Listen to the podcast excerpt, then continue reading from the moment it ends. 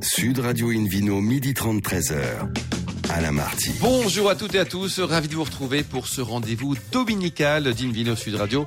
Nous sommes délocalisés chez le caviste Nicolas au 31 Place de la Madeleine à Paris. Je rappelle que vous écoutez Invino Sud Radio dans la capitale sur 99.9 et qu'on peut se retrouver sur notre page Facebook Invino et notre compte Instagram Invino Sud Radio. Aujourd'hui un menu qui prêche comme d'habitude la consommation modérée et responsable avec Mathieu Bosser, fondateur et manager général des vignerons parisiens. Le Ville Quiz aussi pour gagner le livre Le tourisme est spiritueux en France et dans le monde aux éditions Erol en jouant sur Invino Radio.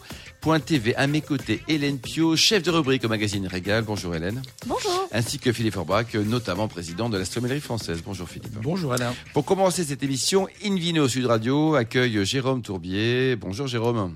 Bonjour à tous. Alors racontez-nous, après votre succès des sources de Caudalie à Bordeaux, vous lancez les sources de Cheverny dans la Loire. Un petit mot sur cette euh, belle aventure entrepreneuriale, sur le grand thème de l'art de vivre. Nous, on aime beaucoup ça à bord de Invino Sud Radio. Eh bien, effectivement, avec euh, le succès de ce premier Palace des Vignes euh, à Martillac en Gironde et les sources de Caudalie, on a identifié qu'on avait les plus beaux vins du monde en France vous êtes là pour en témoigner chaque semaine. Et il nous manquait peut-être une offre hôtelière suffisamment haut de gamme et complète pour plaire à la fois à des voyageurs internationaux qui veulent découvrir nos vignobles et nos vins, et nos vignerons évidemment, et puis euh, aussi euh, susceptible de plaire à une clientèle française qui est de plus en plus euh, euh, connaisseuse, curieuse et demandeuse. Voilà. Et donc c'est l'aventure des sources de Cheverny euh, dans le Val-de-Loire, c'est-à-dire le pendant de ce qu'on a fait à Bordeaux, mais cette fois dans la destination Val-de-Loire, qui a ouvert le 1er septembre 2020. Hélène, euh, on ira bientôt là. Ah, dès qu'on peut. Dès qu'on peut, on y va. Hein. Dès qu'il nous laisse sortir, on fonce parce qu'on a très très très envie euh, de, de, découvrir cet endroit. Euh, 49 chambres, hein, on ne sera pas tous obligés de dormir ensemble, Philippe et Alain. Mince Pas cette fois, voilà. Euh, d'autant plus qu'elles sont, c'est ça, d'autant plus qu'elles sont réparties dans six bâtisses. Alors on pourra vraiment prendre nos aises, hein. euh, avec avec des noms tous plus poétiques les uns que les autres. La Maison des Fleurs, la Maison des Fruits, la Grange aux Abeilles, le Baron Perché, le Hameau du Marais et le Château du Breuil. Alors racontez-nous, elles sont loin les unes des autres ces bâtisses? Ça se passe comment? Ça marche comment chez vous? Racontez-nous tout. En fait, avant même cette euh, sinistre pandémie, on avait identifié euh, que euh, la nature, l'espace serait pour nous le luxe de demain. Et donc ce domaine des sources de Cheverny s'étend sur 45 hectares. Vous avez 30 hectares de forêt. Il y aura bientôt 7 hectares de vignes dans euh, l'appellation euh, Courcheverny. Et puis, vous avez effectivement sur 5 hectares ces différents bâtiments. Alors, le château du Breuil, c'est le nom historique de l'établissement, un château du 18e qui a été réhabilité, auquel on a adjoint notre spa à base de pépins de raisin. Et puis, on a adjoint à ce château 18e, on a réhabilité l'ancien chêne, la propriété. en fait, la maison du garde-chasse est devenue le cœur des sources, c'est-à-dire la réception. Donc, en fait, voilà, les bâtiments s'étendent sur 5 hectares et vous avez euh, bah, la nature qui vous entoure, euh, la vigne, la découverte des vins de l'appellation, mais euh, de la Loire au sens large, parce que la Loire, c'est finalement 900 km de fleuves et de vignobles. Et donc, on veut être une porte d'entrée pour ces vins qui sont magnifiques. Ce qui veut dire que euh, à la carte des restaurants euh, comme au bar, euh, vous aurez une carte vraiment très large qui sera pas juste Cheverny et les vins de la région, mais qui ira effectivement parce que la, Loire ça démarre même en Auvergne et ça va jusqu'à Nantes et au Muscadet. est-ce que est-ce que vos cartes des vins couvriront toutes ces, ces 900 km justement? Alors pour la restauration, on a lancé avec notre équipe de restauration l'auberge au mois de septembre et la, table gastronomique ouvrira au printemps et s'appellera le favori. Et on a effectivement, Hélène, l'envie de euh, d'être euh, ce qu'on a été à Bordeaux finalement, une porte d'entrée vers les vins, des vulgarisateurs, mais nous ça nous fait pas peur du terme, euh, le moyen de découvrir bah, un maximum de vins. Alors on fera dans la, dans, dans, la limite de nos possibilités. On essaiera de faire l'inventaire. Je vous avoue que moi, j'ai une culture très bordelaise du vin. Donc, je déguste euh, de façon euh, euh, assidue un maximum de vins des régions. Mais on essaiera effectivement d'aller, en tout cas dans notre référentiel actuel, de Sancerre à Muscadet, avec une chance incroyable sur ces différents vignobles. C'est que ce sont souvent des, petite propriété par rapport euh, aux, grandes, euh, aux grands châteaux bordelais et avec des vignobles qui ont aussi changé de main et des jeunes vignerons très dynamiques. Et donc, c'est des appellations en fait qui sont euh, hyper dynamiques, qui gagnent à être connues, des vins qui gagnent à être connus. Donc, je vous avoue que moi, en tant que consommateur et client, je suis émerveillé de ce que je découvre. Donc, pour répondre à votre question, évidemment, la part belle au vin de l'appellation, mais pas seulement vous pourrez, je l'espère, déguster un maximum de vin euh, euh, de euh, l'Auvergne, comme vous le disiez, oui, la, grande, la grande région Loire. Philippe Forbray, cette région Loire, donc elle, est grande, on, l'a bien compris, elle est diverse, avec une diversité qui est, l'une de ses richesses. les vins Loire sont toujours à la mode, ils ont toujours maintenu un rapport qualité-prix pour le consommateur raisonnable. on arrive à trouver des très bons vins, notamment en blanc, hein, à des prix vraiment très raisonnables. Oui, en blanc, en rouge, et parfois même en rosé, qui sont assez pertinents, et avec des rapports qualité-prix intéressants. Il faut dire que c'est une région en plus qui bénéficie assez habilement, j'allais dire, de l'évolution du climat, et notamment pour les rouges. Hein. Euh, souvent, il y avait des, vins qui avaient des notes un peu euh, végétales, pyrasiques, dit-on, dans le langage un peu des initiés, avec ces arômes un peu de, de, poivron, etc., qui n'étaient pas très agréables et qui donnaient des vins qui avaient une sorte d'agressivité, un peu d'amertume. Il fallait les attendre et ça finissait peut-être par des problèmes, mais pas toujours. Aujourd'hui, on a des vins issus de raisins plus mûrs, plus gourmands, euh, vraiment très intéressants et qui peuvent être de très jolis vins de garde et avec un rapport qualité-prix pertinent. Alors, les blancs sont effectivement légion. Les grands sauvignons du du centre euh, nivernais, notamment Sancerre en tête, qui est l'une des appellations phares de, la France, d'ailleurs, et peut-être même du monde du vin, euh, avec le Sauvignon extraordinaire, mais aussi les, vins voisins de Pouilly-Fumé, par exemple, de Quincy, de Reuilly, Mentous-Savant, etc. Les grands chenins, moi j'ai une adoration pour ce cépage juste exceptionnel, qui fait les beaux jours de Vouvray, Mont-Louis, mais aussi les Chinons blancs ou les Saumures blancs, depuis très longtemps. Euh, dans le vignoble, effectivement, de Cheverny, tout autour, il y a effectivement le, le Sauvignon également, mais il y a surtout le Romorantin, qui est un cépage juste bluffant, qui est un cépage euh, qui vient de, Bourgogne, hein, à l'époque euh, de, François Ier, qui a ramené effectivement ce cépage jusqu'à Romorantin, ville où vivait sa maman, et a initié effectivement le développement de ce cépage dans, cette, dans cette région. Et puis ensuite, euh, côté rouge, bah, le Cabernet Franc, que j'évoquais tout à l'heure, avec ses arômes un peu particuliers, mais qui aujourd'hui donne vraiment un joli potentiel, mais également des pinots noirs sur Sancerre, des gamay en Touraine. Et le potentiel de garde sur des chidons, par exemple, Philippe, ça, ça, peut vieillir sur un chinon rouge issu de, des, magnifiques coteaux, par exemple Cravant les coteaux, euh, on, a, on a des vins qui se gardent 10 ans, 15 ans sans aucun problème. Alors que les vins issus de, de la Vienne, sur des sols plus euh, graveleux, silicieux, sont des chinons plus tendres qui peuvent se goûter au bout de 2-3 ans. Hélène? Moi, je, reviens quand même à Courcheverny euh, et à ces sources de Cheverny qui vont, enfin, qui ont ouvert euh, bientôt, qui ont ouvert déjà, et qui vont continuer leur ouverture bientôt au fur et à mesure de ce que la pandémie nous, nous, permettra. vous disiez tout à l'heure, Jérôme, 7 hectares de vignes bientôt en Courcheverny. Alors, qu'est-ce qu'il faut comprendre? Que vous êtes en train de planter les vignes ou qu'elles auront bientôt l'appellation Courcheverny? euh, nous planterons les vignes cet hiver euh, avec euh, un vigneron que nous aimons beaucoup de l'appellation qui s'appelle Philippe Tessier et son fils Simon. Mhm. Et on plantera effectivement d'abord 3 hectares, puis on ira jusqu'à 7 hectares. Et Philippe Forbrac en parlait. il faut absolument respecter le terroir et donc ça s'imposait à nous. Ce seront des plants de vignes, je l'espère et je le pense franc de pied, de Romorantin. Mhm. Ah donc effectivement, ça, s'annonce assez magnifique. On a, on a hâte de mais, goûter tout mais ça. vous avez raison, Hélène, ce sera du raisin dans trois ans, on espère. donc pour l'instant, pour l'instant, on, a beaucoup de plaisir à faire déguster le romorantin de Philippe Tessier, mais aussi du domaine des Huards ou euh, de domaine de Veillou, enfin, de, plein de vignerons qui, qui, gagnent, euh, qui gagnent à être, euh, en tout cas, encore plus connus et, et de vins magnifiques. Pour la partie soin, euh, Jérôme, est-ce que vous avez des synergies avec justement les, les, sources de Caudalie C'est-à-dire qu'il y aura des, il y aura des tonneaux Vous avez innové ou vous avez fait un copier-coller? Alors on a gardé tous les soins signatures de Bordeaux, euh, de, de, soins éponymes parce que c'était quand même notre signature. Et c'est un lieu peut-être qui est un petit peu moins emprunté euh, que Bordeaux par l'aspect grand domaine et grande propriété. La forêt est omniprésente et donc ça veut dire qu'on a aussi un programme de retraite, notamment euh, dans la période hivernale et qu'on ira vers des soins et des retraites de, de bien-être et de détox au sens plus large peut-être que ce qu'on a pu faire à Bordeaux. Est-ce que vous allez doubler votre production de produits de soins puisque vous aurez deux fois plus de pépins de raisin? Ah, Vous savez, il faut une tonne de pépins de raisin pour faire un litre de principe actif.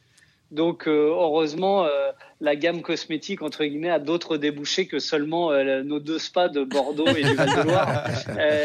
On va donc maintenant procéder à une quête, une quête radiophonique au profit de Jérôme Tourbier. Messieurs dames, sauvez vos pépins de eh ben raisin, c'est pour Jérôme. voilà. Donc, donc,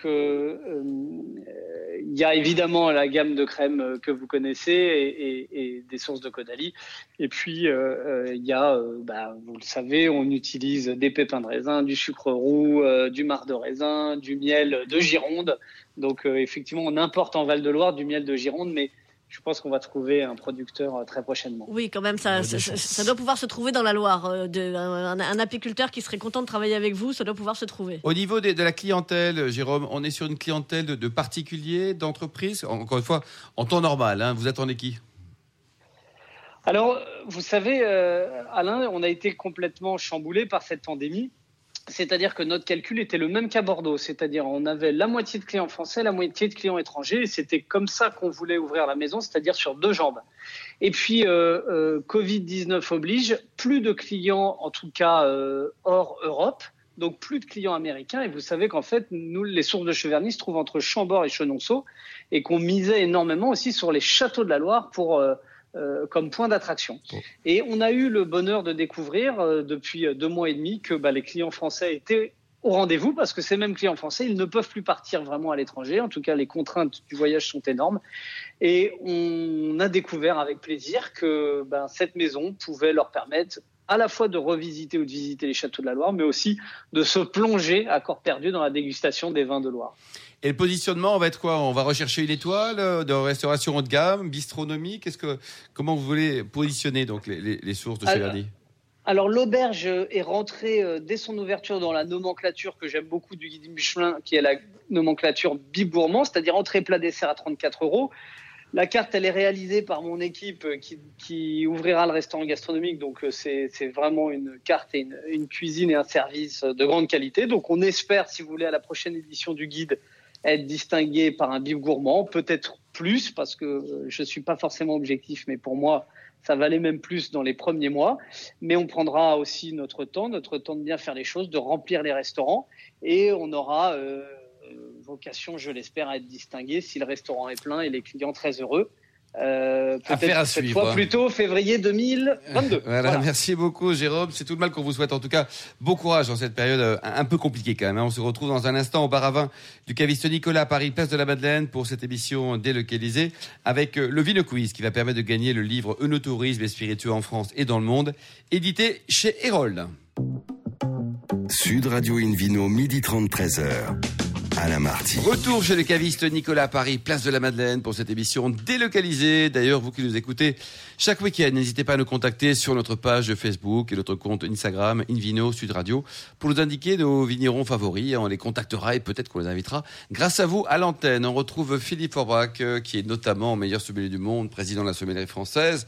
Et non, je ne sais plus avec un restaurant qui va réouvrir bientôt le bistrot du sommelier à Paris, boulevard Haussmann, et puis le Vino Quiz, Philippe. Eh oui, on l'espère tous. Je vous en rappelle le principe de ce Vino Quiz. Chaque semaine, nous vous posons une question sur le vin et le vainqueur gagne un beau cadeau, le livre Eunotourisme et spiritueux en France et dans le monde aux éditions Erol.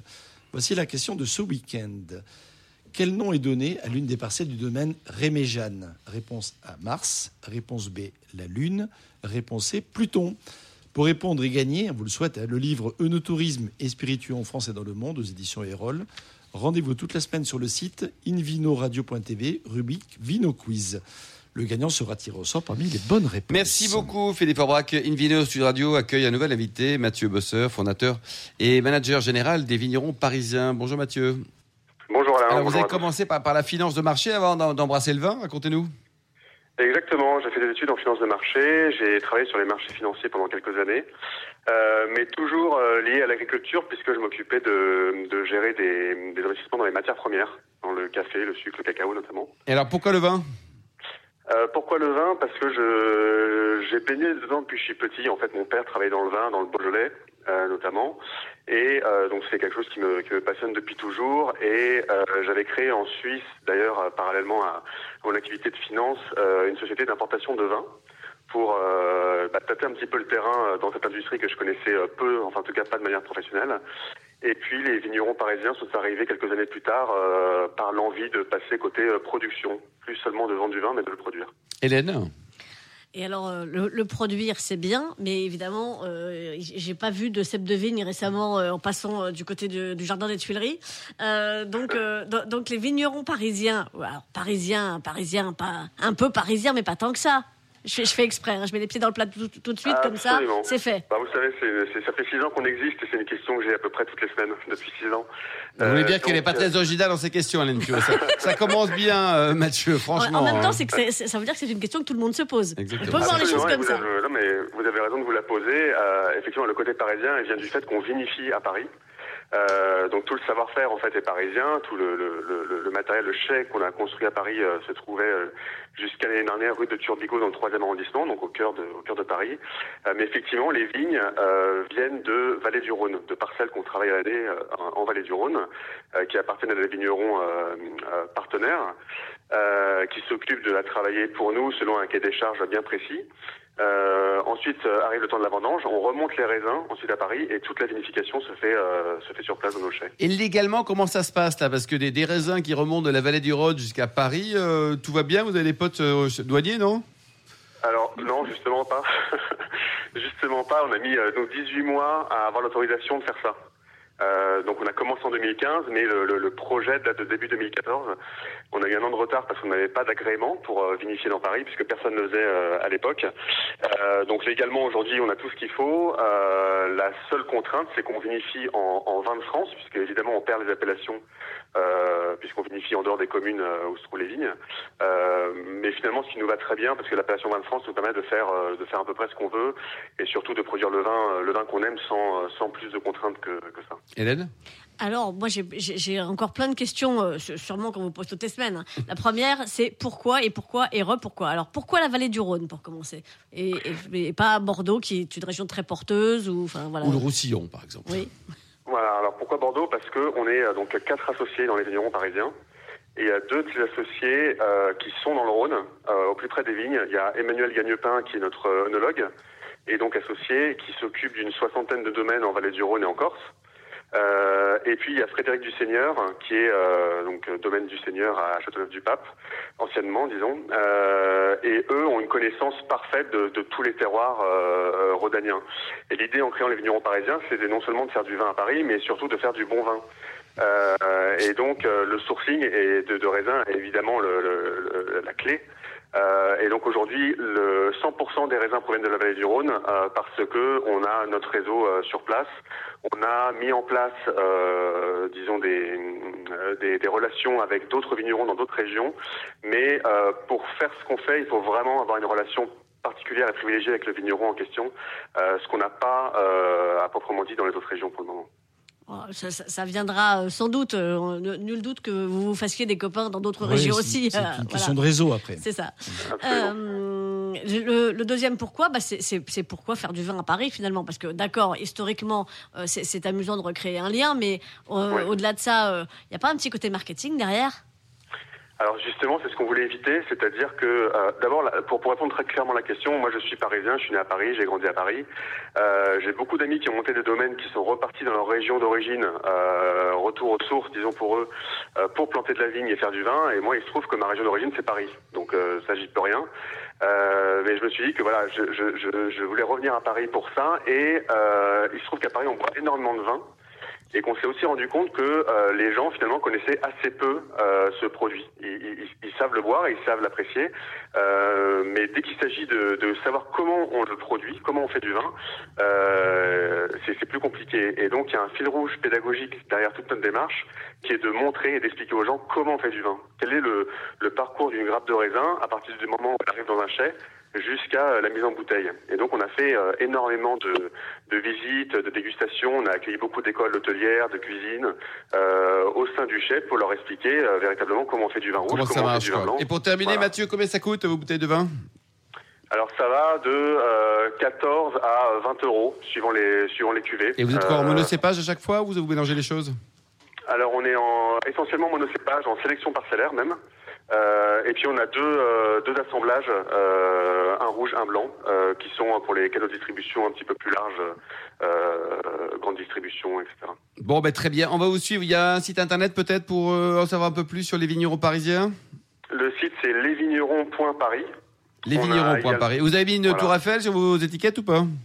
Non, non, non. Là, justement, on veut, veut pas euh, accélérer le côté gadget que pourraient avoir ces, vins par rapport à, des acheteurs potentiels. Bon, allez, bon courage en tout cas. Et puis, on va suivre l'évolution. Là, ça fait combien de temps? Ça fait 5 ans maintenant, Mathieu?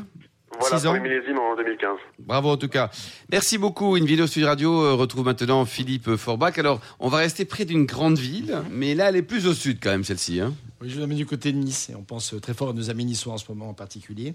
Euh, dans un vignoble qui s'appelle le vignoble de Bélé, qui surplombe juste la ville de Nice et c'est petit vignoble, puisque potentiellement il pourrait faire 600 hectares de vignes, sauf qu'il n'y en a qu'une cinquantaine de plantés.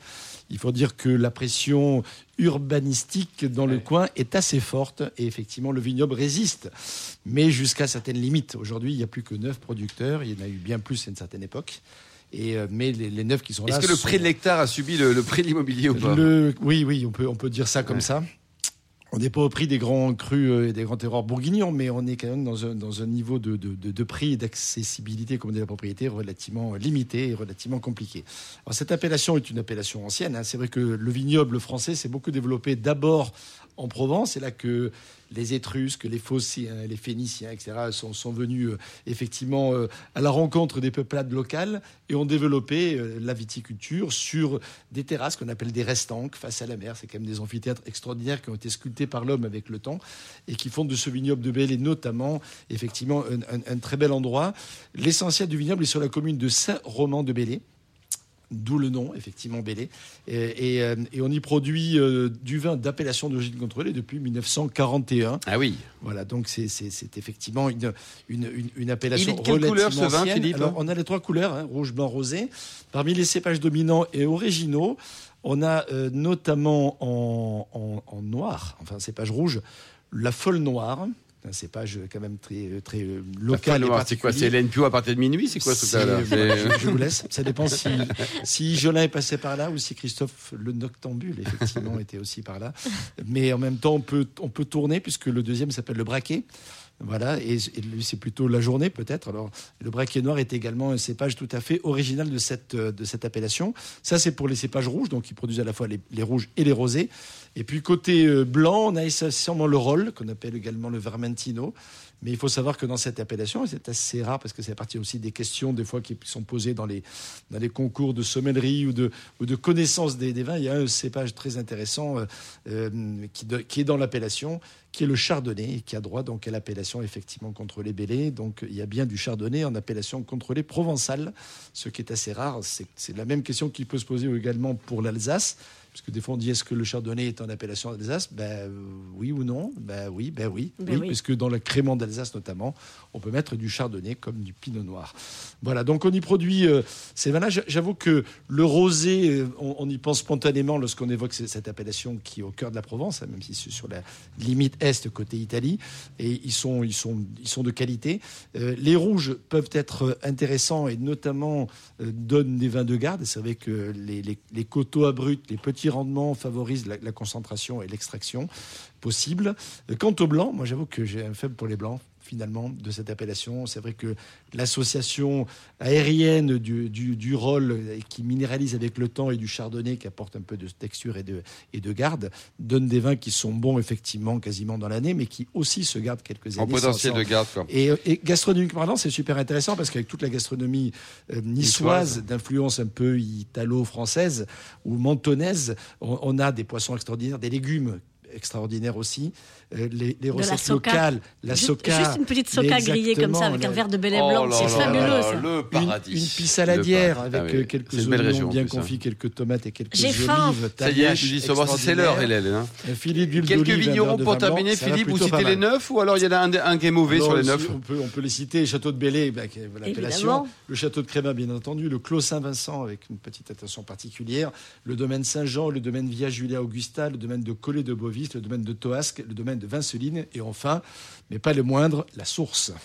La source, merci beaucoup Philippe Orbach, merci également à Jérôme Tourbier, Hélène Pio, et puis au million d'amateurs de vin qui les écoutent euh, chaque week-end. Un clin d'œil à Angéline qui a préparé cette émission, ainsi qu'à Sébastien pour la partie euh, technique. Dernier point de détail qui est important, Philippe, comment ça coûte une bonne bouteille de Bélé Parce que Dites-nous, ah, autour de combien Oui, autour d'une vingtaine d'euros. Vingtaine d'euros quand même, quoi.